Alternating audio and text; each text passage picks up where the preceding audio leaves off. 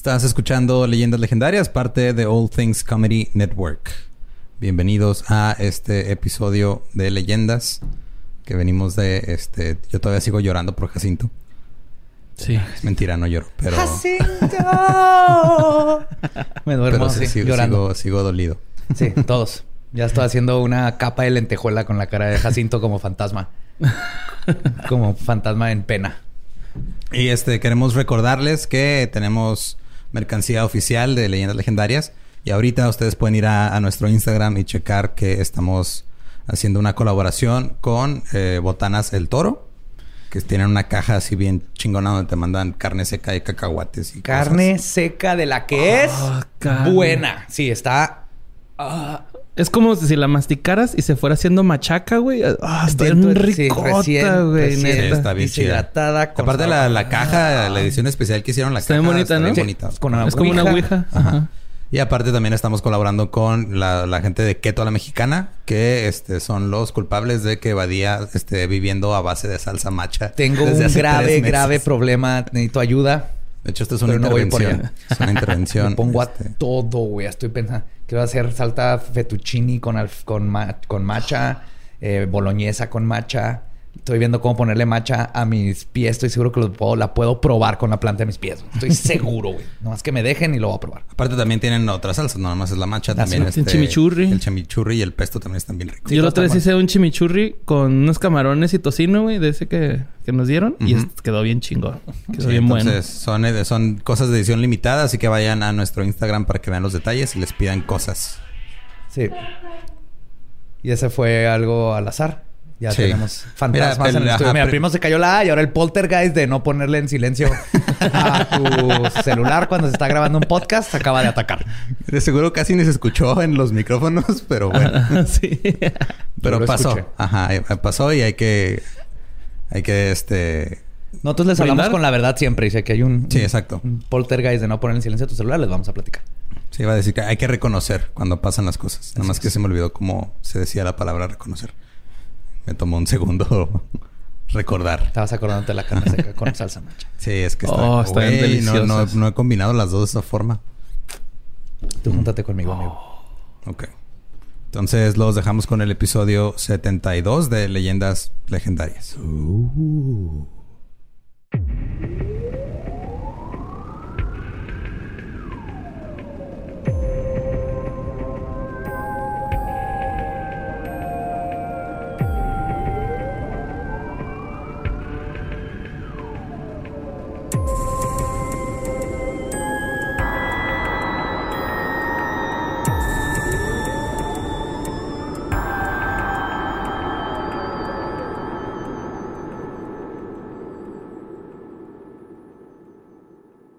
Bienvenidos a Leyendas Legendarias, el podcast en donde cada semana yo, José Antonio Badía, le contaré a Eduardo Espinosa y a Mario Capistrán casos de crimen real, fenómenos paranormales o eventos históricos tan peculiares, notorios y fantásticos que se ganaron el título de Leyendas Legendarias. Estamos en otro miércoles macabroso, sí señor, oh sí. Oh, yeah. ¿Eh? No, no, le, le faltó punch, pero lo estoy intentando. Lo estoy intentando. Quiero recuperar ese día glorioso de- del primer... La cumbia del miércoles La macabroso. cumbia del miércoles macabroso. Como siempre me acompaña Eduardo Espinosa. ¿Cómo andamos? Lolo? Chido. Nos falta una letra ahí atrás, güey. Sí, ah, brincó Ajá. ahorita. No, no, no quiero decir poltergeist, pero no estaba bien pegada. y Mario Borre Capistrán. ¿Cómo estás, Borre? Muy bien, gracias, Joe. Lolo. Todo excelente. Me gusta tu, tu camisa, torta. Gracias. De chunchos. Torta de lo paranormal. Ajá, yo también. Venimos muy ad hoc con el tema de hoy. Eso me gusta. Más con el poltergeist del letrero. Ya les va. A finales de los 80 y principios de los 90, la casa 593 de la calle 11, en California, fue testigo de uno de los casos de embrujamiento más terroríficos, macabros, difíciles de explicar, pero por suerte para nosotros es uno de los casos mejor documentados y con la mejor evidencia sobre el fenómeno poltergeist que jamás haya sucedido. Hoy les voy a contar del embrujamiento en San Pedro.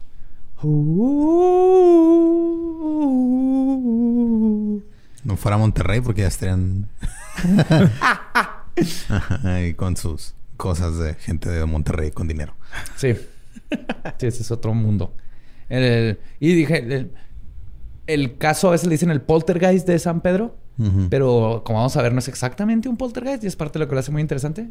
Así que usé el término embrujamiento. Sé que técnicamente no, no está bien dicho, pero no existe mi palabra favorita del mundo en español, que es haunted. Ajá. Porque embrujar tiene que ver con brujos, pero se entiende. Y haunted es más de, puede ser de fantasmas, puedes estar haunted por algo que hiciste. Entonces, pero saben cuál es mi palabra favorita. Haunted. de hecho, busqué. Como el meme Haunted. De hecho, busqué en italiano, en francés, a ver si había alguna palabra que funcionara para acuñarla, pero no, en, italiano es algo así como obsesionato, algo de obsesión. Tiene, ellos usan el término de haunted como también como obsesión. Qué raro. Ajá. Embrujado y obsesión es más o menos lo mismo, como que estás obsesionado, está, está raro. Mucho. No, el, el, caso del poltergeist o embrujamiento de Jackie Hernández es uno de los casos más infames y mejor documentados dentro del rubro de la parapsicología por la abundancia de evidencia que se recopiló sobre el caso, como fotografías, videos y evidencia física. Todo comenzó en el verano de 1989, en un pequeño vecindario en San Pedro, en el estado de California, en los Estados Unidos. Jackie Hernández tenía 23 años, un hijo de dos, y estaba embarazada con su segundo, una hija, perdón, y estaba embarazada con su segundo bebé. Cuando se cambió a vivir a un pequeño bungalow, que es como un cuartito chiquito, está más grande que el de Polanco. Es como una mazmorra, ¿no? Sí, es como una mazmorra. Ajá. Entonces, chiquito, tiene dos recámaras, este... Un cuchitril. Un cuchitril. un cuchitril. californiano. pero por fuera así bien bonito. Pues sí, es una, un bungalow, es una casita así. Después de haberse separado de su esposo, es que se fue a vivir ahí. Además de esto, Jackie estaba trabajando para pagar su carrera y mantener a sus hijos. El prospecto de ser madre soltera con un hijo por llegar era algo que estresaría a cualquiera. Pero Jackie estaba emocionada de comenzar este nuevo aspecto de su vida, que sabía que era lo mejor para todos.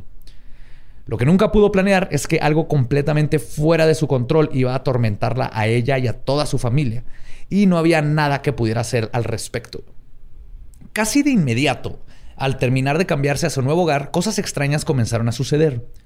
Jackie comenta en una entrevista que la casa tenía, y cito, una vibra rara, pero ella no lo consideraba paranormal.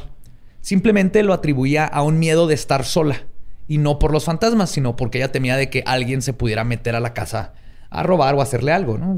Miedo normal de vivir solo. Miedo normal de vivir en California en los ochentas y noventas madre soltera con los embarazada, con hijos, obviamente eso es... Y ella lo atribuyó a eso. Pero ese sentimiento fue creciendo y las experiencias que comenzaría a vivir cambiarían su actitud de lo le tengo más miedo a los vivos que a los muertos.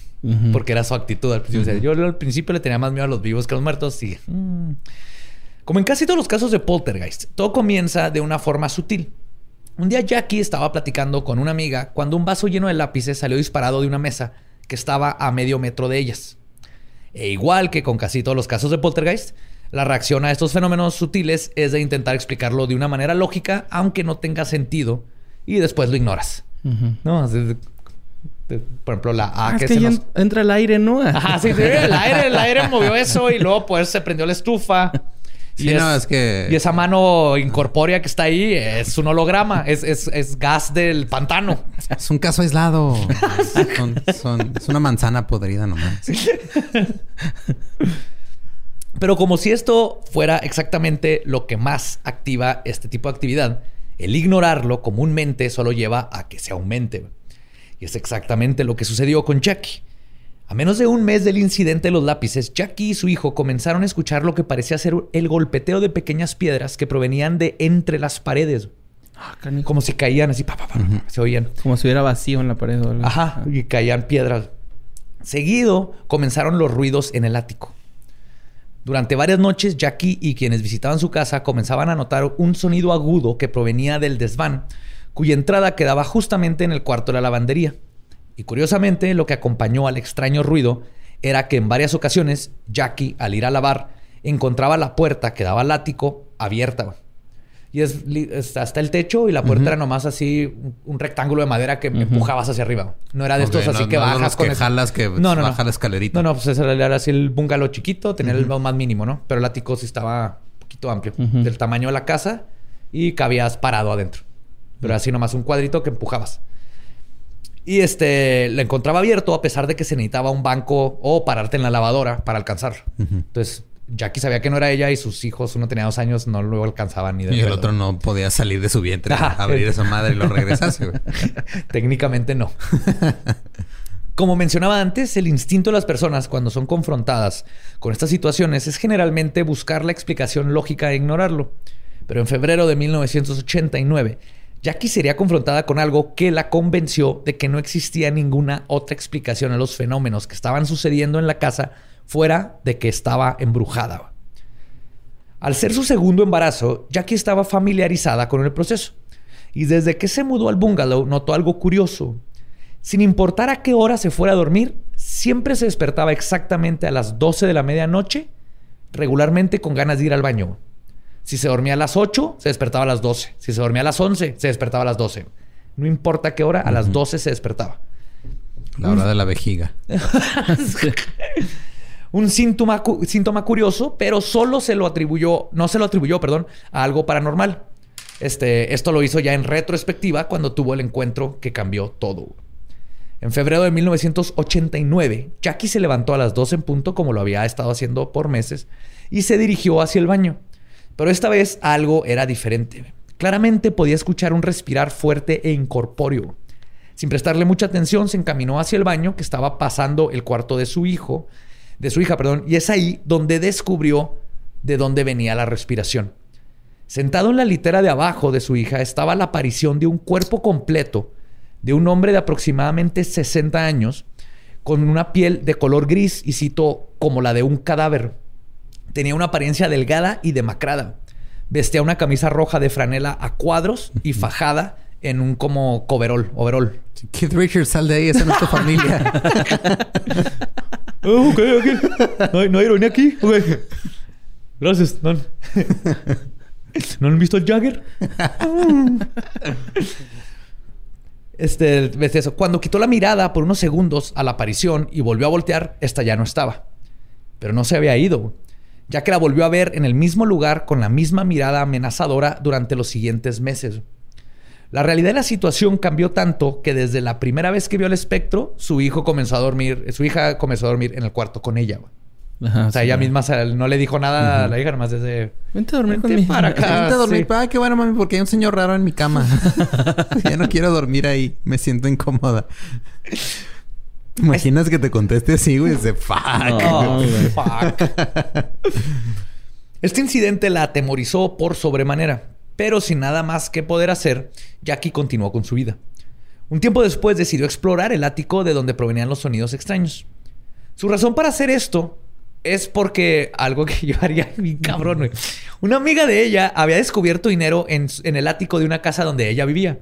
Y un día platicando con su amiga Chrissy sobre esto, dijo, y citó, pues yo tengo una casa vieja con un ático, voy a revisar, no pierdo nada. No era con fantasmas, era la... Uy, si hay un tesoro. El lugar no era muy grande, pero sí lo suficiente para no poder ver hasta el fondo, cuando estaba completamente oscuro. Jackie se paró sobre la lavadora que quedaba justo abajo la puerta de acceso y de ahí se asomó. De inmediato sintió que algo le estaba observando. ¿Tú no hubieras ido a buscar un tesoro? No, güey. Güey, es, el primer lugar a donde no debes de ir en una casa nueva donde acabas de ver un güey sentado en la cama de tu hija. sótanos. No, no, ajá, sí es no. Sí, y tienes que quitar los colchones y los pones en el piso para que no exista abajo de la cama y quitas las puertas del closet. Sí. es lo que yo haría en chingado. Así es como. Perro miedo, güey. Este, pones a prueba de fantasmas tu casa. A prueba de fantasmas es este, quitas, o sea, pones el colchón en el piso para que no. No hay abajo de la cama porque no se puede esconder en el closet porque ya no hay puertas. Ajá. Eh, este, luego te tapas bien. Siempre. los tus pies. sábanas de suavitel. Y los pies. Siempre con calcetines. Y listo. Y ve, trapea con suavitel toda la casa. Funciona en las sábanas, va a funcionar en el piso. Es mi teoría. Jackie se para y siente que algo la está este, observando. Entonces decidió no subir completamente. Pero en eso sintió una presencia detrás de ella justo cuando se iba a bajar y dio media vuelta para ver qué era. Y es cuando frente a ella se materializó una cabeza incorpórea flotando y moviéndose hacia donde ella estaba como el globo de helio más tenebroso del mundo. Güey, una cabeza flotante. Sí, Como la de Choronzón. Como de choronzón. ¿Qué pedo, Jackie? El, el nudo del ¡Ya globo lo tiene en el cuello, güey.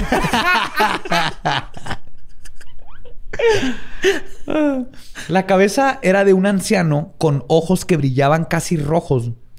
Pero Jackie estaba segura que esta no era la misma cara del hombre que se aparecía en el cuarto de su hijo. Sentado. Era otro viejito. Ok. O sea, se está infestando de sexagenarios su casa. Para este tiempo, Jackie ya le había contado a todos sus amigos sobre las extrañas cosas que le estaban sucediendo en su casa. Y comúnmente los tenía de visita para no estar sola. Esto logró que la actividad fuera presenciada por varios testigos. En una ocasión, por ejemplo, mientras Jackie y su mejor amiga estaban en la casa, escucharon un golpe grande que provenía de la cocina. Cuando entraron a investigar, descubrieron que una foto enmarcada de gran tamaño, que había estado colgada en la pared, ahora estaba en el otro lado del cuarto, recargada sobre la pared contraria y postrada sobre una mesa.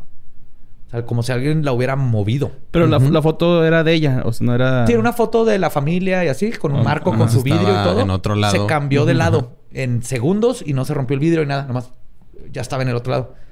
Y eso es extraño por sí solo, pero además documentaron que el clavo que sostenía la foto aún seguía en la pared, descartando que esta haya sido la causa de que la foto no estuviera Que se hubiera caído el clavo Sí, o algo. O sea, aparte está el- en, en la pared contraria. En la del otro lado. Aún así, el clavo ahí seguía. Perdón. La misma amiga, en una ocasión, a la mitad de la noche, escuchó una voz que le decía, y cito, no entres aquí, cuando iba a ir al baño. Pero hasta ese Te momento... ocupa. ¡Estoy cagando! Imagínate. ¡Ya apagaron el gas! Un fantasma viejito ahí con este con la gota traicionera sentado, güey. No. Me ando sentado porque ya no puede parar. Que así serían los poltergeist viejitos. Ponme mis novelas de radio.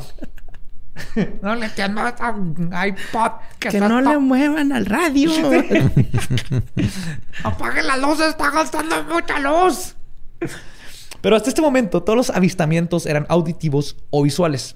Todo cambió con la aparición de la sustancia que presentaría la primera evidencia física. Jackie y su amiga Chrissy notaron un día una sustancia viscosa color anaranjado que estaba escurriendo en los vasos dentro de un gabinete. Y la sustancia continuaba su escurrimiento hacia afuera del gabinete por las puertas, manchando toda la pared. Queso de nachos. Pero sí, están las fotos. Es como... como Fanta Slime. disecada. Ajá, slime. Como el de. Ghostbusters, pero más, más anaranjado y transparente que verde. Ok. La pared del Joe, ¿no? La pared de yo adolescente. Pared de adolescente. Ay, qué bueno que Qué mis papás no horror, escuchan el podcast, creo. Pero vivieron eso, güey. Sí, no, hay gente viviendo en esa casa. güey. No sé si cuántas capas, no quiero saber cuántas capas de pintura necesitaron para tapar eso. Ese ectoplasma. No sé, ¿con cuántas capas de pintura se tapa la vergüenza? Mectoplasma. güey. un ectoplasma. Ay, güey. Este, perdón. El- junto cuando descubrieron esta sustancia, eh, le marcó a tres amigos para que fueran a ser testigos. ¿no? Los tres, más Chrissy, atestiguaron haber visto la sustancia viscosa. Y por más que investigaron, no pudieron dar con el origen de la misma. Parecía que simplemente había aparecido de la nada dentro del gabinete. O sea, es como si alguien hubiera vaciado todos los vasos Ajá, los hubiera llenado de algo, pero de la nada. y no estaban llenos, estaban por fuera. Ok. Y pues llegaba a la- al piso del gabinete y salía por enfrente y por la parte de atrás que manchó toda la pared y escurrió. güey. Están escarchando vasos. Ajá, pero, Ajá, sí, Ajá, sí. sí, pero no venía, por ejemplo, del techo. No Para es como que... gomichelas. Eran chorreados, güey, ¿no? De esos, de Chorreados. esos vasos de lote chorreados. Chelas, no hagan. Así es como te dan los poltergeists, güey, andar poniéndole gomi a la chela. Al menos que se la vayan a dar a un niño de 6 años. Entonces le pones gomi y esas cosas.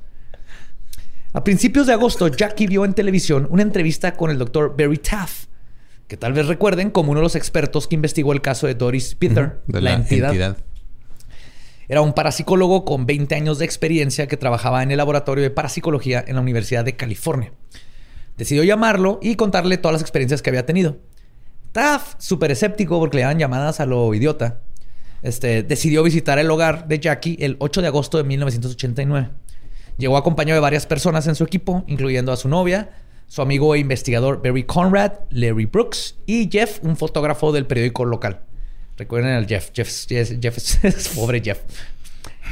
Jeff traía lentes así como pues de ochenteros de asesino en serie Jeffrey Dahmer. Su bigote güero. Era como un Jeffrey Dahmer sin, sin ser culero. Sin canibalismo. Cuando arribaron, Jackie cuenta que los dejó pasar y que inmediatamente notó que Barry y Taff estaba, perdón, que Barry estaba súper emocionado de la posibilidad de encontrar algo. Ese, me identifico con Barry. Sí. Mientras que Jeff y Taff tenían cara de que no querían estar ahí y estaban completamente escépticos, ¿no? Como que su idea era de que iban a llegar y no iba a pasar nada y vámonos. Además del grupo de parapsicología, los amigos de Jackie, este, Susan Chrissy y Al, el ex esposo, también estaban en el hogar. Oh, ya estaba involucrado el ex. Sí, o sea, es que se separaron, pero sí iba a visitar a la sí, sí, hija y todo. O sea, fuera de la... Era una relación tóxica, se separaron, pero era buen papá y sí, mantenían una relación este, amigable, cordial. El grupo se separó y comenzaron la investigación del lugar. Ah, empezaron a tomar medidas, e intentaron encontrar explicaciones lógicas a lo que podría estar sucediendo, mientras que Jackie se fue junto con Jeff para indicarle dónde había visto las apariciones y que le tomara fotografías pues, para la evidencia. Cuando llegaron a la puerta del ático, Jackie le dijo que ahí también habían pasado cosas. Así que Jeff subió sobre la lavadora y metió la cabeza y su cámara para tomar unas fotos. Y no nada más la cabeza, güey. Sí, o sea, así nomás. Y Jeff, tío, Jeff era el que así le valía verga. Esto nomás fue básicamente porque le estaban pagando, güey, para ir a tomar fotos de una casa de fantasmas. Él no creía ni madre, güey. Cuando terminó, iba por regresarse. Larry le preguntó que cómo estaba el ático. Jeff le contestó que se sentía creepy. Que todo el tiempo parecía que alguien o algo lo estaba observando. Así que Larry, Barry, perdón, le pidió de favor a Jeff que si podía subirse al ático otra vez y tomar fotos, pero le dijo apuntando con la cámara hacia su espalda por arriba del hombro. Ok. Sí, es que hay una. Y hay, esto se hace mucho en cosas así. Y mi hipótesis es que el observador afecta a lo observado. Entonces, si no estás viendo hacia atrás, puedes captar cosas, ¿sabes? Porque tú, tú no estás observando eh, y pueda que se manifieste más fácil. Eh, como en Mario Bros, ¿no? Que tenías que voltear a ¡El fantasmita! sí, gracias. Exacto. Parapsicología explicada por Borre. Por eso te tenemos aquí. pues Jeff, a un escéptico y porque le estaban pagando, accedió y ahora sí entró completamente al ático. Mientras los demás esperaban a que terminara, un escalofriante grito proveniente de Jeff hizo a todos correr hacia el cuarto de lavado. Jeff bajó del ático completamente pálido, temblando y visiblemente asustado. Cuando le preguntaron qué había pasado, Jeff contestó y, y, chingó. y chingo a mi madre si no dijo esto.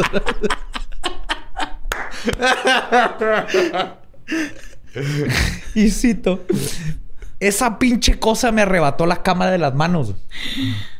Fuck. Describió el suceso como si su cámara hubiera estado atada a una cuerda y alguien se lo hubiera jalado. O sea, la tenía así por el hombro y lo salió volando hacia atrás. En ese momento, Barry corrió por su cámara de video al carro. O sea, ahí ya es donde dijeron, ok, algo está pasando. Porque nadie corre por una puta antorcha, güey. Algo así que alumbra esa madre, güey. Yo creí que iba a decir que quemaran la casa. No. Quemen esta chingadera. No, que, güey, es que si te vas a meter en un lugar donde no se ve nada mínimo, llévate una lámpara, ¿no? Sí, sí traía, ajá, cuando estaba Jeff no era con el puro flash. Ajá. Aquí ya fue por su cámara y su cámara trae luz. Ahorita vamos a hablar de eso, justamente. Ay, güey. Pero ahora sí va por su cámara porque dicen, ok, algo está pasando, vamos a documentar. Al principio nomás era como ver si era foto. ajá, uno de porque les tocaba, no sé, uno en cada 100 casos que investigaban tenían algo mínimo que encontrar. Entonces, este, cuando van a buscar por la cámara, varias cosas muy extrañas comenzaron a suceder. Primero, cuando subieron, tardaron 45 minutos en encontrar la cámara de Jeff completa. El ático estaba completamente vacío. Solo había una revista de National Geographic y una caja de madera como una reja de frutas. La cámara, que tenía su propia luz, la encontraron en dos partes. El cuerpo de la cámara estaba boca abajo dentro de la caja de la rejilla esta. Y el lente estaba en el lado opuesto del ático a 4 o 5 metros de distancia. Ninguno estaba roto. Sí, o sea, como si lo hubieran desarmado y lo hubieran puesto Y eso- en dos ese lugares. es el punto más importante, güey. No, no cayó y el lente zafó. Lo desarmaron, le Ajá. picaron Sí, porque- bien al mecanismo Ajá. porque no es, no es fácil. Sí, se, se enrosca chido, güey, el dente. No se Estaba perfectamente desarmado y la cámara estaba dentro de una caja y el lente estaba a 5 metros del otro lado. güey. Incluso casi, casi todas las cámaras tienen como un seguro, güey, para que, poder Para que no el- te pasen estos. Ajá. Sí. Exactamente. Y el seguro, aprendimos hoy, no es a prueba de fantasmas. Ajá. No es a prueba de fantasma, no mames. Pero si, si le hubiera caído con la fuerza para que solte- se suelte el lente, los fotógrafos se, se te quiebra, rompe algo de la cámara, güey. Aquí no, la cámara está en- perfectamente bien. Lo siguiente que sucedió es que cuando le- este, Barry subió su cámara de video al ático para documentar, esta se apagaba. Después de menos de un minuto de grabar, la batería recién cargada se drenó. Y la cámara tenía dos baterías, porque tenía la de la luz y Ajá, la de la, cámara la cámara. ambas baterías tenían, se quedaban sin pila, güey. Al mismo tiempo. Se Le- la carga. se bajaba, prendía la luz, prendía la cámara, grababa sin pedos. Todo funcionaba perfectamente. Pero regresaba al ático y de volada uf, se drenaban. Y en cada repetición seguía pasando. Estoy asustado. Durante todo este tiempo, los tres hombres que subieron al ático, ah, porque hace ya, ya otro llegó a, a ver qué pedo, ¿no? descubrieron un olor a descomposición que fue poniéndose más intenso mientras más estaban ahí arriba. Y a pesar de buscar a ver si había los restos de algún mapache o ardilla o paloma o algo, no encontraron nada. Además, en una de esas veces que Barry estaba revisando su cámara abajo del cuarto de lavado, de nuevo escucharon a Jeff gritar. Y esta vez, no, estaba el, no era Barry. Barry estaba arriba con, con Jeff, perdón. Están arriba, Barry está en la lavadora viendo el, el ático y Jeff sigue dándole vueltas. Después del grito, Jeff describió cómo sintió una mano grande y huesuda que casi cubría toda su espalda, o sea, de tamaño, que lo golpeó y lo empujó fuertemente por la espalda. Y Barry vio cómo su amigo se movía involuntariamente hacia enfrente. güey. Después de este incidente, Jeff tuvo que ir a ser examinado porque el dolor del golpe permaneció y el especialista que lo revisó declaró que en efecto tenía hematomas traumáticos internos en la espalda. güey. Pues hubiera sufrido un sí. putazo. Señor, a usted alguien le pegó en la espalda y le cagó los pantalones. Eso es señal de que su defecada es normal, no se preocupe. Güey, pobrecito, güey. Sí, Jeff les va a ir de la verga, güey. Una vez les digo. Cuando él y Barry bajaron, se comenzaron a escuchar pasos desde el ático que estaba completamente vacío. Jackie intentó cerrar la puerta del ático cuando una fuerza le arrebató de las manos la, la puerta y todos los presentes fueron testigos de ruidos y golpes que comenzaron a manifestarse, así como de una conversación inteligente, inteligible perdón, entre un hombre y una mujer que pronto se desvaneció. Lo más impresionante es que todo esto que les conté está captado en video. What the fuck. O sea, el- no cuando empujan a Ajá. pero sí los oyes Los gritar. audios. Porque están Ajá. grabando de abajo. Sí, Está en porque video. cuando subían la cámara al ático, pues, Se valía apagaba. madre, madre, pero grabando, abajo. abajo. Se escuchan los gritos de Jeff arriba. Entonces está el video donde Jackie está moviendo la puerta y se nota que la suelta porque si algo, me la, algo la jaló y los Ajá. tantos abajo y empieza tum, tum, tum, tum, tum, tum, tum. Tum, tum, tum, tum, tum. así pasos clarito en el ático y están todos ¿Y abajo. no trajiste güey. ese ruido así como el de Bigfoot? No. Ay, güey, no, qué bueno.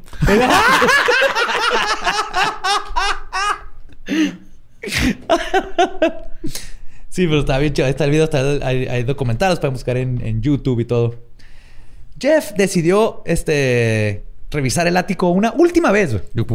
¿Por qué? ¡Ya, Jeff! ¡No mames, güey! No sé, güey. Se me hace que lo único que yo pensé es, pues Jeff es súper escéptico. Ajá. Le pasan estas dos cosas y creo que estaba peleando con su propia mente lógica Ajá. que sea. No era Hay para alguien encontrar aquí, ¿no? fantasmas. No, Sí. al contrario, a mí se me hace que estaba tratando de. Tengo que encontrar la explicación porque esto no puede estar pasando. Que era más un- una este, necesidad de decir, no, yo no creo en fantasmas. A- a- tengo que encontrar lo que, lo que está pasando aquí, el, que, que es lo que está creando el fenómeno. güey. ¿Y por qué compraron GoPros? Ustedes, ¿Qué? malditos. Ahí luego te platicamos, Borre. No te preocupes. Vas, a estar bien. Vamos a tirar. Tú vas a nuestro 15 Jeff. minutos solo en un, en un cuarto raro, nada Ajá. más, güey. Güey, Jeff estuvo cinco minutos involuntariamente y ves todo lo que le pasó. Pues va y esta vez vio tres destellos de luz y una gran, y cito, masa oscura. Dice que era apenas ves, ¿no? Así como en la oscuridad, pero sea más oscuro que la oscuridad. Una penumbra dentro de, la oscuridad. Si alcanzas a ver silueta, por el estilo. Que se desplazó por la habitación y se disolvió. Lo más terrorífico y peculiar es que cuando se despertó en, un en su propio hogar la mañana siguiente, afirmó que vio a un hombre anciano que parecía muerto que estaba postrado en su recámara. O sea, vio lo que había descrito Jackie. Pinche Keith Richards si se pone bien mala copa y se va a meter en lugares donde no, no debe estar. Analizando los videos y fotografías, él y Barry encontraron un lo que llaman, y cito, comete luz, o lo que conocemos ahora como orbe. En una foto que Jeff había tomado justo antes de ser empujado. Fue la primera de muchas luces inexplicables en ser captadas en videos y fotografías. Semanas más tarde, Barry logró filmar la puerta delantera de Jackie abriéndose y cerrándose por sí sola sin ninguna señal de que estuviera siendo manipulada por algún elemento como el viento o bisagras defectuosas. Además de que encontró una luz de rápido movimiento en varios de sus videos que no coincide con el común reflejo causado por polvo o insectos. O sea, como si fuera un strobe, así como un estrobo. Sí, y luego, se quedan prendidas y se mueven. Unas se ven sólidas. Ok. Se ven como, hay unas como, como tic-tacs pero más grande, como de una falange, moviéndose. O sea, están en la entrevista y pasa así enfrente de la cara de Jackie. Ay, güey. Ajá. Está muy curioso. Hay mucha alta extrañeza en esta casa. Fíjate, cuando estaba buscando videos de lo de videos panteoneros, vi varios, güey, así de, pero de las cámaras de los timbres de las casas. Ahí pasa mucho y como es infrarrojo tienes que cuidar. Porque de hecho esto del polvo de los insectos es comúnmente confundido o presumido por buscadores de fantasmas como evidencia de algo paranormal. Sí, cuando nomás pasó un insecto y lo captó ahí el movimiento o algo. O es por el polvo. Entonces, no, no todas las orbes son fantasmas, pero sí hay orbes que no se pueden este, explicar por polvo. La trayectoria y todo, ¿no? Sabes que es una orbe, eh, es mucho más sólida, más, se ve más esférica y tiene un movimiento, es como un mini ovni. Ok. O sea, un, insecto se mueve como insecto, lo puedes verlo luego. El polvo se mueve con el aire. Las orbes, orbes, las ves que cambian de dirección, se frenan poquito, se van, se desaparecen o aparecen de la nada. cuando es insecto o polvo, por lo general entra de fuera de cuadro. Porque entró y le pegó la luz de tal manera de que... Es, fácil saber cuál es insecto o polvo y cuál es orbe. Pero en los investigadores paranormales les mama decir, ay, mira, ¿vieron eso? Y es así que es polvo, güey. Durante las siguientes semanas, la actividad comenzó a intensificarse. En una ocasión, Jackie y su amiga Susan eh, vieron bolas de luz, orbes, que flotaban por sí solas dentro de la sala.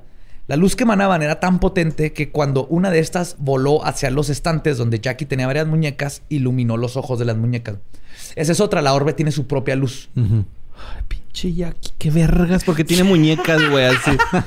Vamos a hacer más creepy esto y, güey, pones sus muñecas. Esta es otra forma de, de ghost proof. Tu casa quita muñecas. Todas. Desde el principio. Dale buen lugar. Porque si nomás las volteas, luego se van a emputar. Y luego vas a empezar en un ciclo que yo tuve, que es horrible, que hayamos platicado. Ay, güey, no. Mames.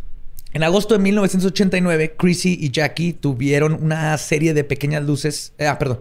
Así que se movían rápidamente bailando alrededor del techo en la cocina dentro de lo que parecía ser una ligera capa de humo o vapor. Es como cuando estás en el bar, bueno, en los bares de antes, que todo el techo era así de humo. Así estaba la cocina nada más. Nadie estaba fumando en la casa, pero arriba se veía como una capita de. Pero arriba el viejito dándose sus quiebres, ¿no? ¿Dónde está mi mota? las orbes de luz eran la ceniza que está tirando el güey. es mi medicina. El Jeff le quería robar un toque y lo empujó a la chingada. Quédate, cabrón, tú no pusiste.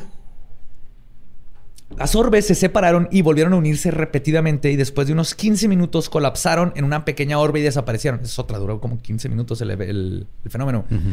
Pero no antes de que Jackie obtuviera algunas fotos. hay fotos de todo esto. Por su parte, Taff y su equipo también fueron testigos del líquido viscoso de color naranja que emanaba de las paredes y del gabinete. Taff tomó muestras de este líquido, así como la muestra que Jackie había tomado de la primera vez que sucedió. Lo llevó a un centro médico cerca de UCLA, donde se demostró que el extraño líquido era plasma sanguíneo fuertemente oxidado, perteneciente a un humano masculino que estaba alto en cobre y yodo. Ah, What the fuck? Ok. Sí, ya ahí es de que. ¿Fuck? Aunque estuviera fakeando esto, ya quién sacó, porque es bastante, vean las fotos, es bastante plasma, de un güey, lleno de cobre y yodo. Del Talecris lo sacó. Del chiste de. Es un fronterizo, ¿eh? Sí, güey. Es que aquí, en la, frontera eh, hay lugares en, el lado gringo donde vas y, vendes tu plasma. Lo vendes. 60 dólares. Yo fui a vender yo como también. tres veces. Sí, yo también. yo tengo bien picoteado los brazos. Todos tuvimos que ir ahí. Era la mejor, la forma más fácil de comprarte un videojuego era donar plasma y era suficiente de comprarte el videojuego que querías. Todo lo que querías. Y aparte estás ayudando a personas. Ajá. Sí te pagan menos de lo que vale tu plasma, pero... Pero mira. Pero, pues uno necesitado, ¿no? Sí. Necesitamos el Resident Evil 2. Durante el transcurso de la investigación, el fenómeno pasó de ser algo cada vez más prevalente a algo hostil. Jackie fue empujada por la espalda, como lo fue Barry en el ático, pero ahora en su recámara, lo que le dejó marcas de rasguños. Sí, bajó del ático el primero de septiembre se despertó con una fuerza invisible empujándole la cara contra el colchón, lo que hizo que no pudiera respirar. Como cuando se sube el muerto, pero en más culero. Porque este le estaba empujando así contra el colchón. Y justo tres días después, el 4 de septiembre, la actividad llegó a su punto más visceral. Las luces empezaron a prender y apagar constantemente.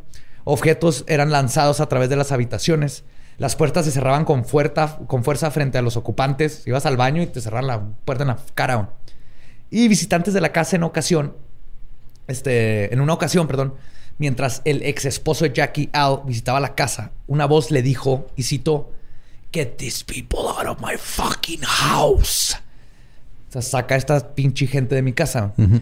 La voz masculina que escuchó fue tan clara que la primera reacción del ex esposo fue contestar y citó, no puedo, no es mi casa.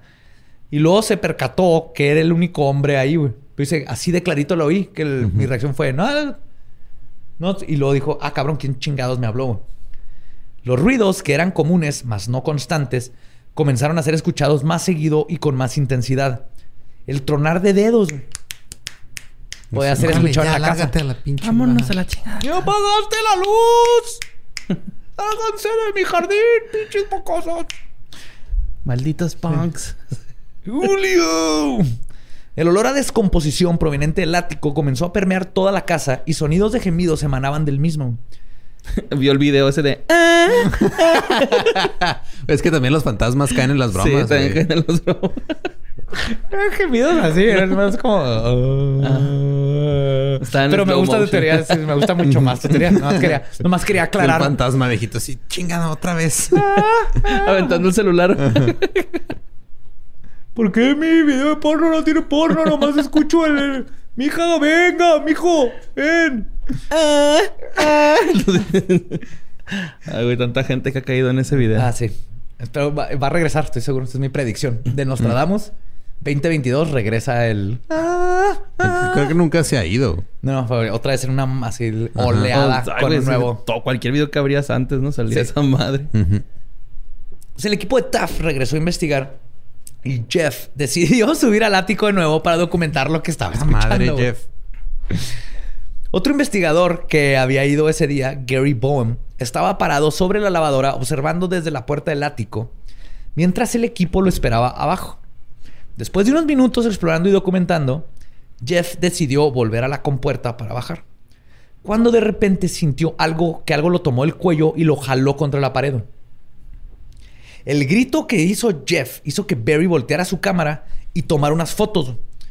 Lo que capturó los dejó perplejos. Está bien cabrón, güey, la foto. Las fotografías. No, aquí no está la foto, borra. volteando de la tablet. Y es morboso. ¿eh? Ahorita te le enseño. O vete a los show notes en leyendalegendarias.com y ahí van a estar. Este siente que algo lo jala. En la fotografía aparece Jeff con una horca hecha de cuerda de tendedero fuertemente apretada en su cuello jalándolo hacia arriba a una de las vigas del techo de donde estaba amarrado el mismo cordón. Que tengo que aclarar, no habían clavos ni nada que no, no, o sea, en la foto parece que está amarrado, pero no se sabe dónde está agarrado porque no habían clavos. Cuando Jeff baja del ático, el equipo estaba grabando y captaron a este hombre escéptico con una cara pálida de nuevo, sin sus lentes, güey, porque salieron volando, sudando y completamente aterrorizado les dice que algo lo agarró del cuello porque él estaba en total oscuridad. La foto es así de, flash. Y es cuando el equipo empieza a apuntar a la soga que aún trae enredada en el cuello. O sea, él sintió que oh, lo están ahorcando, se soltó y se ve en el video cómo se asoma. La toma está así desde abajo. Pero esa soga, ¿de dónde salió? Nadie sabe. Porque, porque hay videos de antes y fotos de antes del ático. no estaba una soga colgada ahí. Y entonces Jeff se ve como tiene una cara de, de espantado. puta madre, me acaban, sí, me acabo de cagar y ya tengo que hacer mi testamento. Apenas que me está aliviando de la espalda. ahora me ahogan. ahora el, cuello. Y ahora el cuello. Chisu quiropráctico hizo su agosto ahí, güey. y en el video se ve que baja y le empiezan a apuntar y le dicen, güey, se le ve aquí algo en el cuello, güey. Jeff comenta en el video que sintió algo alrededor de su cuello y luego sintió cómo lo jalaron hacia la pared y luego como un estrujo hacia arriba.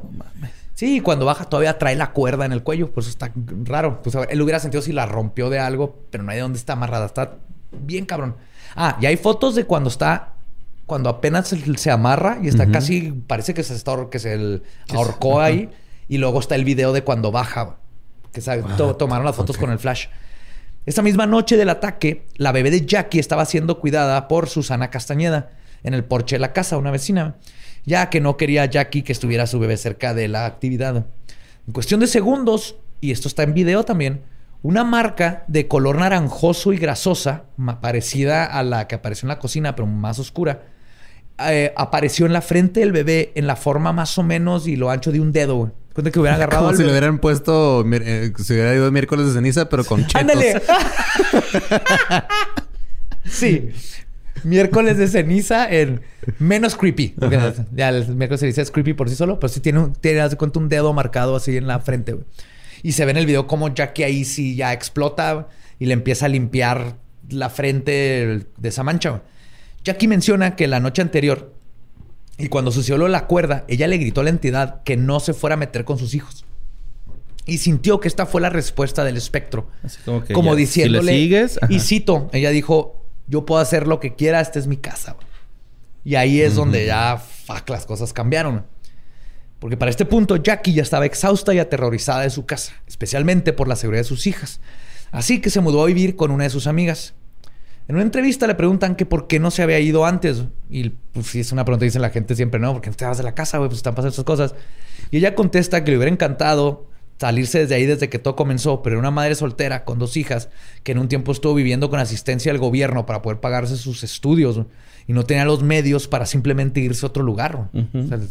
nomás no puedes, no se puede, no están peladas. Sí, supongo que antes de irse estuvo tratando de cobrarle renta a ese güey también. Así, güey, pues coopera, cabrón. Pues culo, güey. Te perdía un recibo, güey. sí, tú pagas el gas, güey, el agua. Mínimo lavas los trastes, los, los manchas más de lo que ya estaban. sí, los manchas los que están limpios, qué olero. Pues se Un saludo a mi, a mi ex roomie, güey. chingo, güey. Tu poltergeist. Pues, de hecho, todo esto llevó a que eventualmente regresara con su esposo. Curiosamente, cuando él estaba en la casa, el fenómeno no se presentaba tan activo. Fuera esa vez que escuchó. Ajá, que le dijo. que le dijo. lo demás no sucedía. Pero Jackie comenta. Imagínate eso. Get these people. Ok, y me voy, güey. Fucking house. Ok, bye. And get me a hot pocket. Ah, no. ¿Eh? Give me a joint fucker and I will give you that. Pero Jackie comenta que regresó con él básicamente por desesperación. y, y cito, dijo, prefería en ese momento ser abusada por algo que podía ver que por algo que era invisible, güey. A la verga, güey, qué feo. Sí, no la golpeaba, la abusaba emocionalmente. Sí, digo, abuso emocional es abuso también, pero. Sí, claro, claro. Culero tener que llegar a un punto en tu vida en el que tengas que escoger entre esas dos cosas. Esta frase de ella es la que dije, güey, o sea ella no ganó ni un quinto de este pedo. Él estaba de la verga, no, no estuvo, nos hizo famosa. Luego se conoció un poco en los noventas ella, pero llegar al punto y esta frase dices, algo está pasando para que haya regresado al ex con el ex y diga esto. Prefiero el abuso de alguien, un abuso que ya conozco que algo invisible que no comprendo. Es bien triste que ha tenido que llegar a ese, a ese punto. Y es así como terminó yéndose a vivir con el ex pensando que quizás podrían arreglar su matrimonio, pues si iba a estar ahí. Y ambos se mudaron a una casa móvil en el condado de Weldon, en California, localizada a unas tres horas de San Pedro. La actividad parecía haberse quedado en la casa 593 en San Pedro y la vida estaba volviendo a la normalidad, Hasta que en marzo de 1990, Al estaba tomando una siesta en su remolque cuando se levantó de la nada. O sea, Jackie lo vio levantarse y salió al cobertizo que había afuera del almacenamiento. Jackie vio cómo él estaba ahí parado, güey, haciendo nada. Nomás estaba viendo el cobertizo en la noche. Luego de unos minutos se volteó, se le quedó viendo fijamente a Jackie y empezó a caminar. Y en ese punto, Jackie dice y citó que una columna de humo voló y pareció que entró en la parte posterior de la cabeza de Al. Y luego, sin advertencia, él comenzó a atacarla. La empezó a estrujar y le empezó a gritar de cosas. Jackie luchó contra él hasta que vio cómo volvió a salir el humo de la cabeza y desapareció. Y Al volvió a la normalidad. Y Al dice que él no se acuerda ni siquiera haberse despertado. No mames. ¿Qué pedo? Ajá. A la mañana siguiente, Jackie encontró el nombre de Al escrito en, adentro del armario en todas las paredes. Alguien escribió Al, Al, Al, A, L, A, L, A, L, A, L, L. No mames. Llenó el closet. Y vio una sombra gris oscuro en el remolque así como varias luces anómalas y encontró marcas rojas en las paredes. Y en otra ocasión, cuando estaba junto con Jackie, este, los dos descubrieron que una lámpara había caído sobre la colcha y dejó una marca de quemadura que parecía una cara con cuernos. Ya lo la cara con cuernos es más pareidolia, creo yo. Para la gente que no sabe, pareidolia ah, es cuando ves una cara en un objeto animado. O sea, que algo, algo te recuerda una cara. Como la foto que subieron de... Eh, que tú sentado ahí y luego este, los dos este, logos acá atrás que si hacías así, este, cerrabas los ojos, parecía una ardilla. Eso es pareidolia. Eso es pareidolia. O las nubes, cuando ves caras en la cara, nuestro cerebro busca caras. O como cuando salió la Virgen en un hot cake, ¿no? Ándale. Así es. O como mi compa Manny que me mandó un alien en el ano de su perro. Eso sí es real, fíjate. Esa es comunicación extraterrestre. Lo deberías de tomar en serio. Necesito que vayas a revisar ese, ese Urano. Tendré que ir a revisar a Ringo. Ah, Ringo está bonito. ¿Quieres ver su ano? Ahorita te lo enseño. Sí, lo quiero ver.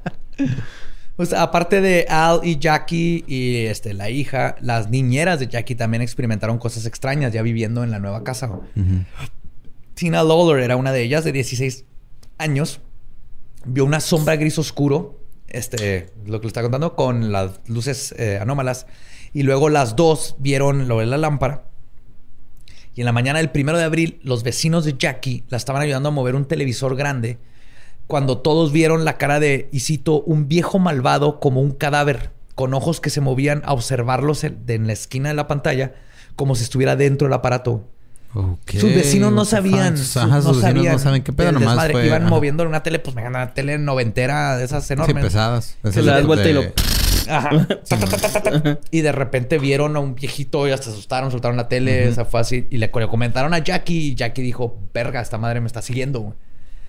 Después de este evento, la actividad alrededor del tráiler de Jackie aumentó.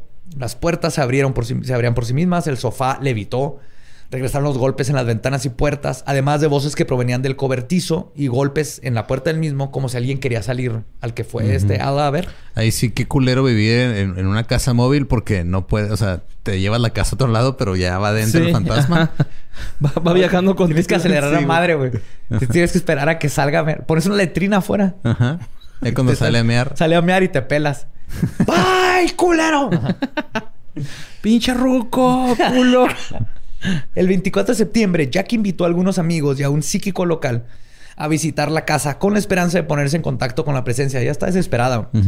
El grupo realizó dos sesiones de Ouija en las que determinaron que habían cinco entidades y por determinar me refiero a es lo que la Ouija les estaba diciendo, ¿no? Entonces esto lo tenemos que tomar como esto ya no eran los investigadores, en este caso eran sus amigos y un pero pasa algo muy curioso. Mames, pinche Jackie, pendejo. ¿Qué vas a jugar Ouija, güey? Pues ya estaba en la otra casa, güey. Es lo, es lo cabrón. Pues Pero la Ouija en sí no es está mala. ¿Qué otra forma investigas? No es como que puedes este, pues hablar a la policía, güey. Pues tienes que irte Pero qué coraje, su juego. Pues la Ouija les dijo que la entidad se llamaba SME. S-M-E. Le dicen SME, no saben si son iniciales, no, que pues, se, identifica como SME. Cuando Barry se enteró de que la actividad aparentemente había seguido a Jackie a su trailer. A su trailer, hijo, qué A su trailer. a su trailer. Entonces el ghost les hizo la scare. Ajá. Ok, girlfriend. Vámonos a la Walmart. Barry le dijo así: ahí te llamo para atrás, Jackie, porque este pedo se está este poniendo pedo muy está weird. scary, weird, Jackie. Yo sé que estás parqueada, pero en tu remoto. Deja, deja, no, no, no, te, déjalo parqueado ahí ahorita y te tecamos el trailer. Sí. Pues Barry, ¿quién es tu favorito? Jeff. Y Jeff, sí señor, hicieron una visita el 13 de abril de 1990. Mientras los vecinos de Jackie también están ahí. Después de algunas entrevistas, todos los vecinos, excepto Tina, se fueron a su casa. Llegan Barry ya en, posición de, este, de científicos, ¿no? psicólogos es la ciencia de tratar de explicar qué chingados es este fenómeno. Se hacen sus documentos, ya se van todos. Y Jackie empieza a insistir que con ellos ahí usaran la tabla de la Ouija, que porque ella pues tuvieron una sesión y habían encontrado cosas. Barry, pues eh, lo de la Ouija para ellos no es algo no usan eso como sí, no lo usan como parte de la investigación. Pero dijeron, ok, pues ya estamos aquí, úsenla, vamos a ver qué onda. Sacó dos cámaras. Ninguna encendió, jamás, güey. Adentro de la casa la prendía nada, le cambió la batería, nada, güey. Nunca prendieron. Pero ya estaban jugando Ouija. Antes de empezar a jugar ah, la Ouija. Ok, ok, ok. Él y Jeff sostuvieron el planchet. O sea, se pusieron a jugar para quitar. Dijeron, bueno, si vamos a usarla, que no, no la muevan ustedes. Si, si sacamos algo mínimo que sirva en nosotros que no sabemos nada de la información, de lo que ustedes saben, vamos a nosotros. Entonces, este, Jackie estaba sentada para transcribir lo que fuera saliendo. Sin conocer las respuestas de la sesión previa, comenzaron a hacer preguntas. Le preguntaron a la entidad que se identificara y contestó SME. S-M-E, súper específico. Luego el planchet comenzó a moverse tan rápido que batallaban para poder leer la información. De repente la temperatura del cuarto bajó considerablemente comenzaron a escucharse golpes en toda la casa y las tres velas que habían prendido comenzaron a apagarse una por una, en varias ocasiones y siempre en el mismo orden. Se acaban así, luego las van a prender, un ratito y otra vez, Y obviamente esta gente que cuida, los investigadores son de que no haya corriente de aire, todos, cuando te dicen que no saben por qué se apagan las velas es porque no pudieron explicar por qué se están apagando las velas. Luego la mesa empezó a moverse Así que, de todas maneras, continuaron con sus preguntas. Sí, güey, ¿qué vas a hacer? Ajá. Lograron discernir con las respuestas de la tabla que uno de los espíritus había nacido en 1912. Estas son cosas que dijo la Ouija. Y que murió cuando, y fue retenido bajo el agua en la bahía de San Pedro en 1930. Cuando le preguntaron por qué la entidad centró su energía en Jeff, Ese haber sido chef, güey. Sí, de eh, culo. Traes contra mí, güey. No te pases de verga, culero. Te estás pasando de verga. ¿Y qué dijo, güey? Me cagué Jeff. es que Jeff me cae en los huevos. El planchet dijo, y cito, se parece a mi asesino. A la verga. No, ma, pobrecito Jeff, güey. No la temía ni la debía, güey. ¿No? Barry le preguntó al espíritu a quien odiaba después de eso. Y de repente Lolo dijo, Jeff, Jeff, Jeff. Y en eso la silla de Jeff, junto con Jeff, fueron levantados del suelo y arrojados contra la pared de atrás, güey. Estaba a una buena distancia, güey. No mames, güey. También reveló la Ouija que su asesino, o el que estaba moviendo la Ouija espectralmente, que su asesino se llamaba Charles Pearson y que era un marinero. Curiosamente, la horca que se amarró alrededor del cuello de Jeff estaba hecha con un nudo de marinero. Uh. Sí, esta es una coincidencia muy curiosa. Cuando le preguntaron si había vivido en la casa de Jackie, contestó que no, que ahí vivía su asesino, que ahí vivió su asesino. Entonces, el que estaba contestado en la Ouija dijo que... Era el asesinado y... Era el asesinado y su asesino. Ese vivía en la casa. estaban los dos en la casa. También reveló que había nacido en 1902 y muerto en 1930. Y con esta información encontraron que un marinero de nombre Hernan Hendrickson había sido encontrado muerto flotando debajo de un muelle el 25 de marzo de 1930. Esto es histórico. Coincidió perfectamente la fecha. Si es el mismo, no sabemos. Si lo leyó antes Jackie y ahora... Pero Jackie no estaba moviendo la Ouija. Entonces ese es un dato a favor de what the fuck. Perturbador, ¿eh? Ah, muy perturbador, amigo. Esto está muy cabrón. Espíritus, assemble. Bizarro en el sentido anglosajón de la palabra. sí, anglosajona. Bizarro. Creepy, raro. En mayo, Jackie visitó a su amiga Susan en San Pedro. Ambas mujeres vieron, mujeres vieron una orbe del tamaño de una pelota de softball que flotaba y la pasó por ella, estaba en el porche. Luego cruzó la propiedad de Susan hacia el cementerio Harbor View Memorial, que colindaba con la propiedad. Decidieron seguir la luz y dieron con la lápida que decía, ah, la luz se metió en una tumba. La lápida decía John G. Damon. ¿Ok? Se fueron a investigar unos días después, este, allá los récords del municipio, y encuentran que John G. Damon había sido dueño de la casa de Jackie de 1910 a 1913. Fuck. Exactamente las fechas que antes salió en la Ouija con dos personas eh, independientes de cuando Jackie encuentra la tumba. Tal vez esto es un hoax muy cabrón, pero si Jackie ya sabía de lo de la tumba y de John Damon, cómo hizo que los dos investigadores dieran esa información. Con radonáutica. Por... E- sí. Güey, qué pedo. Y Jackie interpretó esto que le sucedió como Damon despidiéndose de ellas. Porque después de descubrir su identidad, la actividad fue bajando durante las siguientes semanas. Por lo menos en el caso de Jackie. Ella se mudó, se mudó a un apartamento a solo cuatro cuadras de su hogar antiguo. En dos ocasiones volvió a, ver orbes de luz y obtuvo algunas fotos, más evidencia, pero a partir de julio más o menos, este, para ella ya la actividad casi no había. Pero sin embargo, los investigadores quienes empezaron a experimentar la mayor parte de la actividad inusual. ¿Se acuerdan que le, había pasado algo a que vio al viejito Larry? Barry, Jeff, perdón. Barry había experimentado algunas anomalías en su departamento en Studio City, en California. Pero después de julio, o sea, tenía, le, le, pasaban cosas raritas, pero después de julio de 1990 se convirtió en el centro de la actividad. Vio luces, escuchaba respiros y varios objetos de su hogar se, se incendiaron espontáneamente, güey. Llegaba y están como quemados. No, no, no. Y eran cosas que no era así como, ah, es algo que está conectado y tuvo un corto. Ajá. Era que llegaba y así su dildo estaba quemado, güey. No sé si había que es un dildo, pero... Estoy seguro que si su dildo de repente se quemó, no le hubiera dicho a nadie. Pero eran, eran objetos que no tenían por qué incendiarse. incendiarse. Los componentes electrónicos se encendían solos, igual que los quemadores de la estufa. Y en una ocasión, este, esto le pasó a Jeff, porque le pasaba a los dos. A Jeff llegó, estaba prendida la estufa y ahí en la horquilla habían balas, güey. O sea, él tenía balas en su casa porque tenía una arma. Pero estaban unas balas en la horquilla y la horquilla estaba prendida, güey. O sea, la encuentra después y se dispara toda esa chingadera, güey. Ya eso suena a este homicidio, intento de homicidio, diría yo, por poltergeist.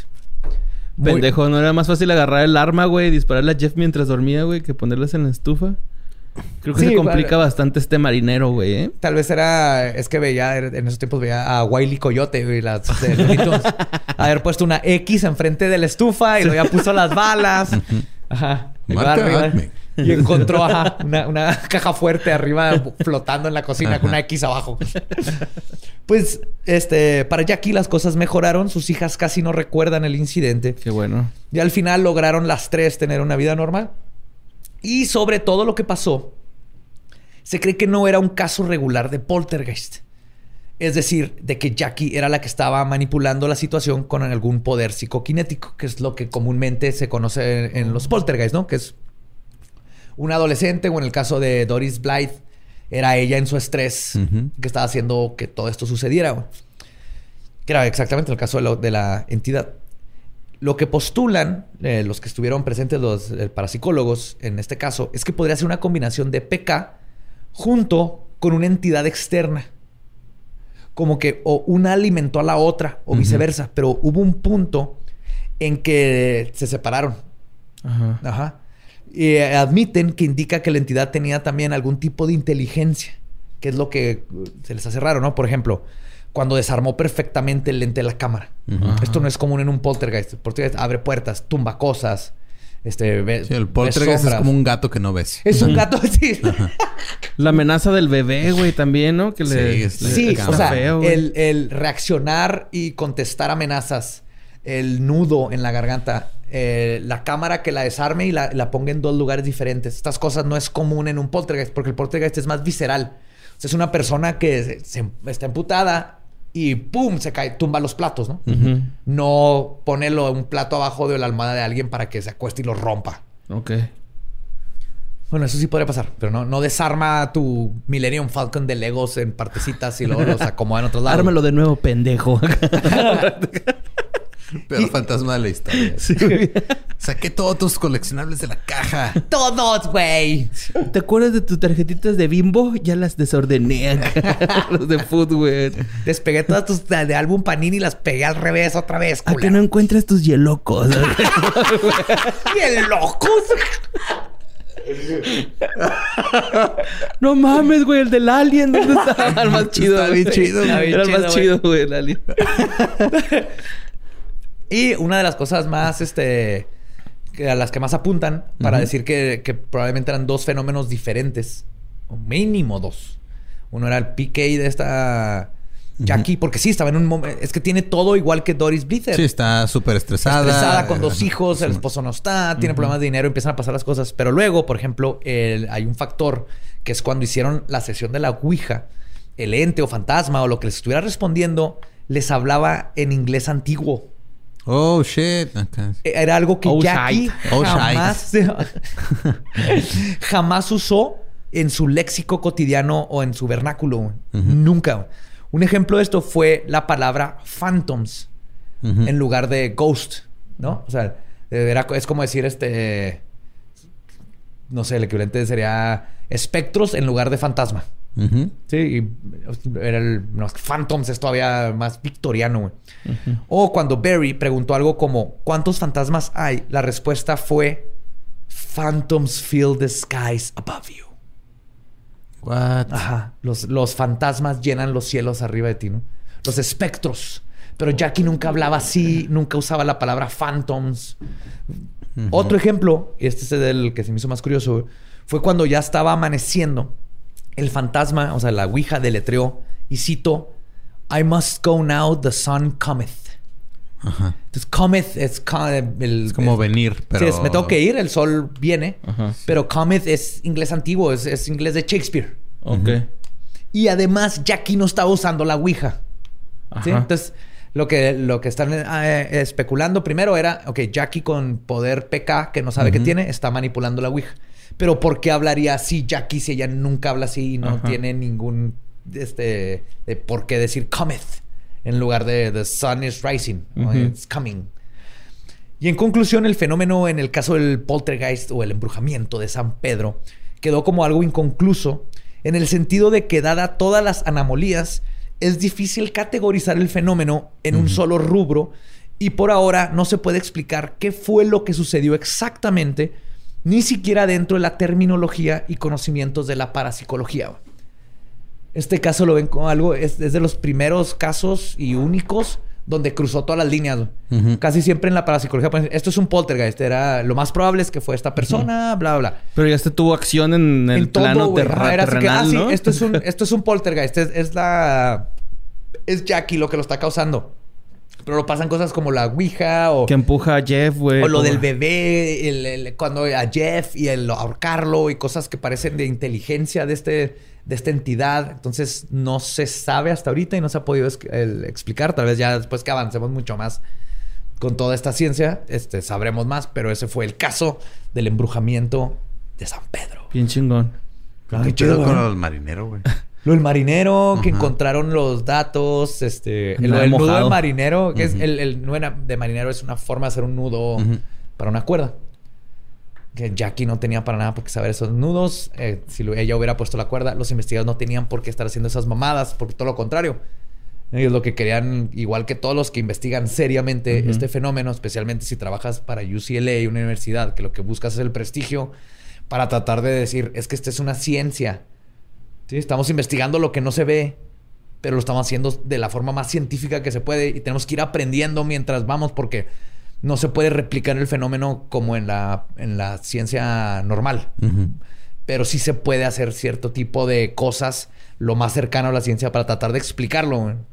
Y entonces no tienen por qué estar ellos mamando, eh, inventándose cosas como lo de la cuerda y todo. Sí, sí hubieron muchísimas cosas muy peculiares en este caso y parece de los más, más interesantes. Más que nada porque en la entidad lo más probable es que fue PK. Aquí es de a la madre. Tal vez empezó como PK y luego se abrió a entidades que ya estaban en la casa y eso se alimentaron. En la Ouija, en una parte sí dijeron que se alimentaron. Porque dijeron, ¿por qué te les atrae tanto Jackie también? dijeron, este, por su fuerza. nos alimentó. ¿Por qué? Nos gustan las madres solteras. Porque no quiero andar con mi ex, ahora tocando resultados. Has probado su lasaña, está bien buena. Pinche Lolo, güey. sí, decían que algo de que se alimentaban de su energía y lo de la energía de los demás. Me, me, quedo pensando como... Porque cuando se lo topó en la, en la litera de su niña... Es que porque nunca nadie se le pone al tiro, güey, a un espectro, güey. O sea... Creo que porque la primera vez que te pasa... Te choquea, ¿no? me es shock. Es algo... Y es algo que, por ejemplo, no hay forma que le puedas comprobar a alguien que existe este fenómeno hasta que no le toque. Le puedes enseñar la foto más chingona, un video bien cabrón, pero siempre va a tener explicaciones. O sea, es algo subjetivo. Lo paranormal es algo subjetivo y mientras no te suceda, no vas a saber. Y cuando te sucede la primera vez, es Te sacas de onda. Yo nunca he visto una aparición de cuerpo completo. No, sé qué haría. pero imagínate. yo sí salgo soltando chingazos. y lo que haces, ¿sabes qué haces? Así como el abuelito de los Simpsons que entra, lo ves, lo tu, tu, tu, tu, O sea, vas a mear y tu, tu, tu, tu, tu, te meas en la cama, te quedas dormido y pretendes que eso no sucedió. No estamos listos muchas veces para eso. Nada más ves el problema, lo ignoras y haces lo posible porque ya no está en tu mente y se soluciona eso. Es como yo con mi con mi carrito que le que le ah. Ese no es un problema. que le, le, ponía un tape de eléctrico cuando se prendía el de check engine. Sí, ya no lo veías. Y, también, también a la gasolina, el, cuando se prendía el anaranjado la gasolina. Y estoy seguro que, es el es cuántico ese pedo quiero hacer la prueba de si no estás viendo que se está acabando, te dura mucho más. No, sí se acaba. Dura mucho más. Eventualmente, pero dura mucho más porque no estás viendo. Ya ha pasado. Pero arreglé mi problema de gasolina. yo tuve un bocho que no este, servía el medidor de gasolina y varias veces me dejó tirado, güey. yo no había manera de verlo. Tuve un sur, güey, así como el peje. Ajá. Este, y. ¿Lento? no, no, pues es que se andaba en sur. ah, perdón. Como el del peje. Como el que tenía el peje antes de ser presidente, porque nada más presidente y pinches escalate, ¿no? Pero uh, tenía un, surito, güey, y el suru también. Uh, la única vez que me dejó tirado fue porque se quedó sin gasolina, güey. Oh. Bien bonito mi carro. Blanca Nieve se llama. Era blanco. Ah. no tenía pitos, entonces por eso. Blancanieves. Me encanta. era blanco y lo usaba para traficar cocaína. no es cierto, Borders. pues ese fue no es nuestro episodio. Espero les haya gustado esta historia terrorífica. Eh, busquen en YouTube el... hay muchos videos, documentales y todo eso. Además en nuestras páginas vamos a poner, como siempre, los videos, las fuentes. Y en leyendalegendarias.com siempre ponemos las fuentes por, por si quieren leer más y investigar más. Y pues con eso, nuestro podcast ha terminado. Podemos irnos a pistear. Esto fue Palabra de Belzebub. Los amo macabrosos. Manténganse curiosos y fabulosos. Adiós. Bye.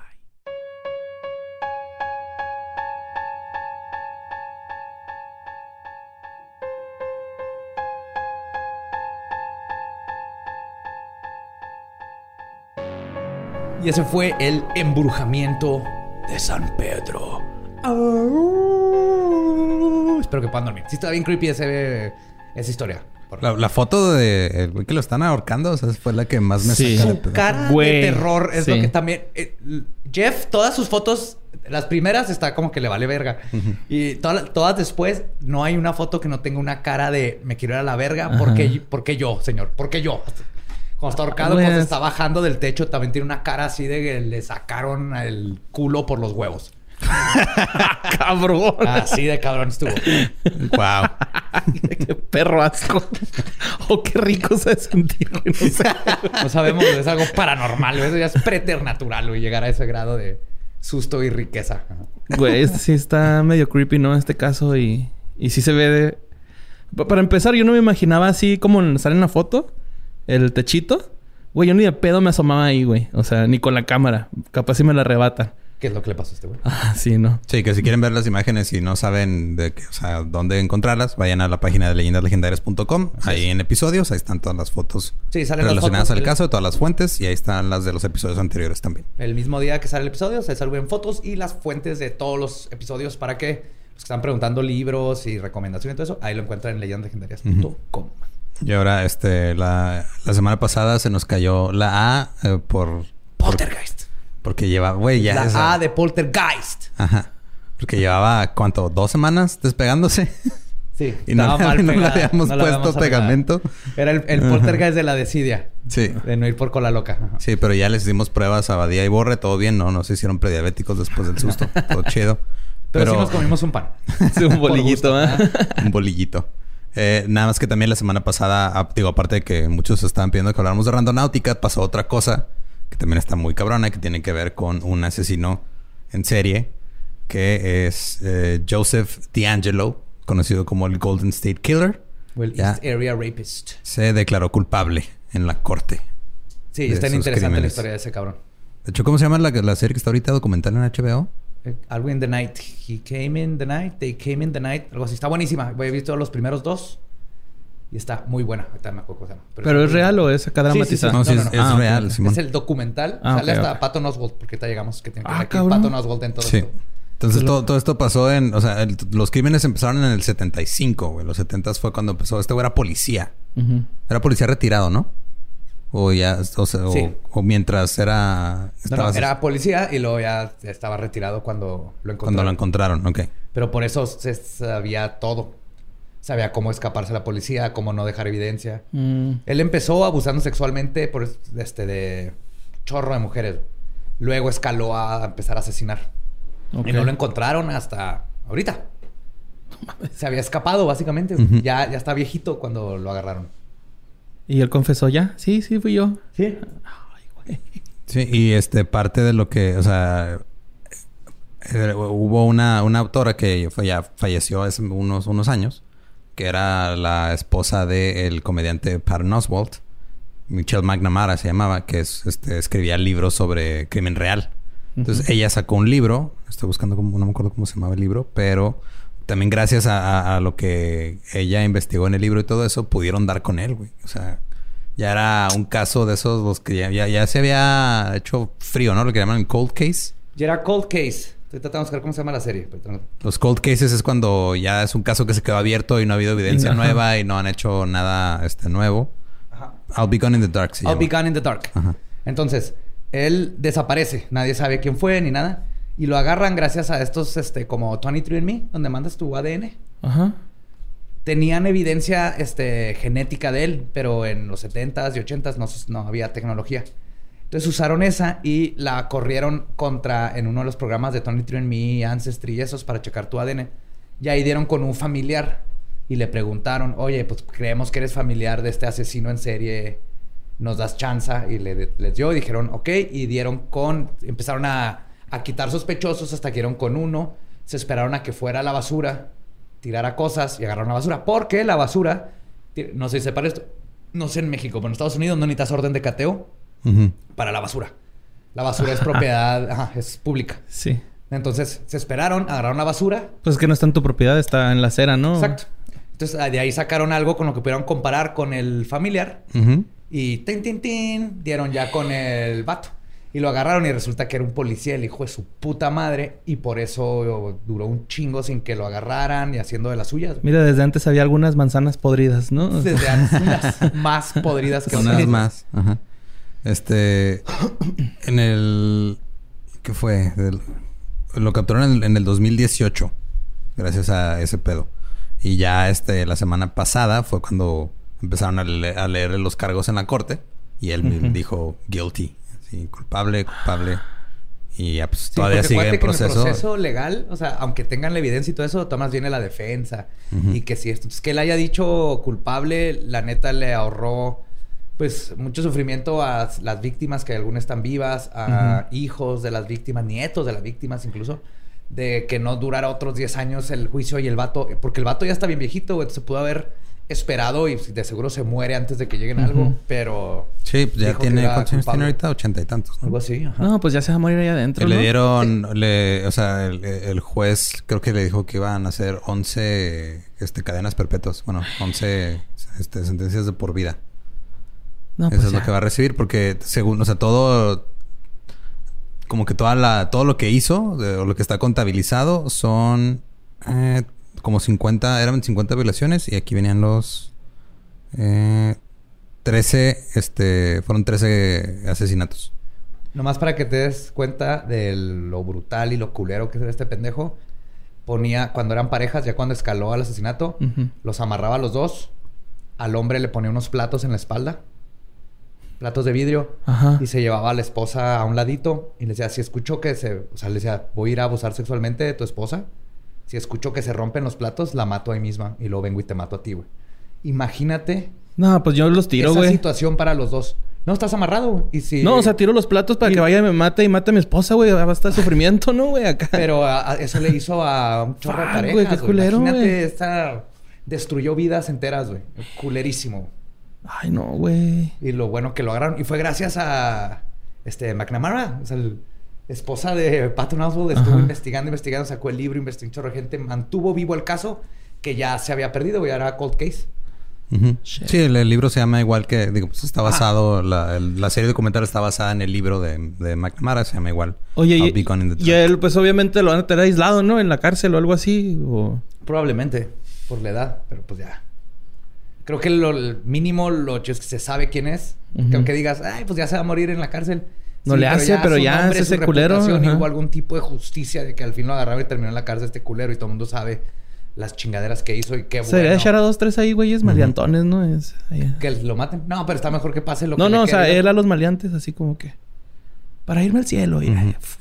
Y lo que está bien, Filereando. todo. Sí, ándale, lo, ajá, que, lo por que está bien cabrón es por qué se llama así el libro, güey. El libro se llama así por una... O sea, porque una de las víctimas... Este... Dio una... Una frase que le dijo este güey. Este... Le, le dice... You'll be silent forever and I'll be gone in the dark. O sea, tú vas a estar callada por siempre y yo miré en la oscuridad. Es así. O sea, el güey sabía que iba a quedar impune, ¿no? O sea, por ajá. sus métodos y por todo lo que hacía. Y porque aparte, igual que ahorita, era un, es un problemota, este, eh, todo lo de ir y decir que fuiste víctima de abuso sexual. Es difícil para la víctima, la policía no te trata bien, no se investigan bien los casos. Siempre ha sido un problema muy grande que se ha estado arreglando poco a poco. En los 70s y 80s, imagínate. Entonces sí, está Ya me dio miedo. muy chido. Vean, vean esa serie de, de HBO. Sí, pueden también encontrar el libro, búsquenlo y este... Y, pues y bueno patrocínanos ya- HBO. Te acabamos de levantar ahí un... Come on. Sí, este güey tiene... Nació en el 45. Tiene 75 años. Tú eres el matemático. Yo no creo en esas ciencias raras. ciencias inexactas. Ciencias exactas, ah, inexactas. Ya me hiciste dudar de mí mismo. Sí, sí. Es que necesitas a dos personas que le salga el mismo resultado en matemáticas para que se considere correcto. Es, es rarísimo las Sí, matemáticas. son 75. ¿Ves? ¿Ves? ¿Ves? Fue Google 1, Lolo 2, ya. Ya con eso, ya... Ya es ciencia esa operación. Cada operación se convierte en ciencia una vez que se... que se Algo así, no sé. por- Estoy inventando porque no sé nada de matemáticas. Pues ahí está lo que querían... Si querían saber más, este... Digo, todavía sigue en proceso hasta cierto punto lo del caso. Faltan de descubrirse más cosas, pero sí es un caso muy actual y muy culero. Porque luego también a veces tendemos a pensar que... Ah, no, si los asesinos en serie son cosas de los 70s y los 80s y no. No, todavía hay un chingo que... Sí. A este güey lo agarraron, pero hay varios que siguen sueltos Sí, y siguen güey. haciendo Ajá. sus ¿Verdad que culereces. sí? Y ya cuando sepamos todo lo del tema, y lo va a pasar un rato porque pues, está el documental, ya lo hablaremos más, más a fondo, pero estamos viendo qué tanta información sale a partir de esto. Así es. Y pues muchas gracias por escucharnos otra vez este miércoles. Ya le pusimos con la loca a la A para que no se caiga. Ya se cayó otra letra, pues ya. no más, Polter. Toma eso, Poltergeist. Trata de tirar esa A ahora. El pinche letrero. No le des ideas, güey. No le des ideas. Pues que me va a pegar a mí, güey. Aquí estoy. Ah, pues, ay, güey, sí me asusté ese día, ¿eh? Es que de hecho, ya, ya viendo bien el video, yo no me di cuenta hasta que me dijo Tania, me dijo, es que, o sea, te asustaste tú por la A y luego Badía se asustó por tu reacción. Ajá, sí, güey, porque Badía levanta sus bracitos así, güey. Sí, yo no Como si te fuera- como pasando, si lo fuera a morder a alguien. Y yo, yo confío en tus gritos de miedo, No, güey. pues es que sí si me tú dio- gritas, es, ya hay algo. Pues que yo lo vi de reojo, güey. Pues tengo el choronzón atrás, güey. Y luego... no, culero, chingado. Ahí va, ahí va el choronzón. Chingado, güey. Me olburé solo. Ah, Déjalo, déjalo ser, güey. Un badía, aplica un badía, güey. Mira, tú ya, tú ya déjalo ir, si ya está ahí. Ah, pero te perdió tantita babita, ¿no, güey? Eso, man. Ah, bueno, pues nos despedimos con tantita babita. Muchas gracias por escuchar y ver esta semana. Nos vemos y nos escuchamos la próxima. Abrajadabra. Hey, ¿qué tal? Soy Lolo de Leyendas Legendarias y les quiero dejar un pequeño adelanto de nuestro nuevo podcast. Estás escuchando El Dolop, parte de All Things Comedy Network. Este es un podcast de historia americana en el que cada semana yo, Eduardo Espinosa, le contaré un suceso histórico americano a mi amigo José Antonio Badía, que no tiene idea de qué se va a... Ok, lo bueno es que el tema. No, lo bueno es que nada más te trabas cuando lees, ¿verdad? Sí, sí, sí. No, no cuando voy a decir una línea que he dicho ya como cuatro o cinco veces.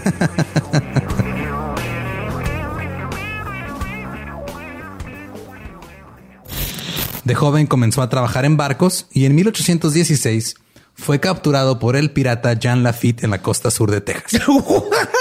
Güey, ese será mi sueño. Ok, top uno, que me secuestren este, extraterrestres. Número dos, tiene que ser que me secuestren piratas. Estén pendientes y suscríbanse a El Dolop.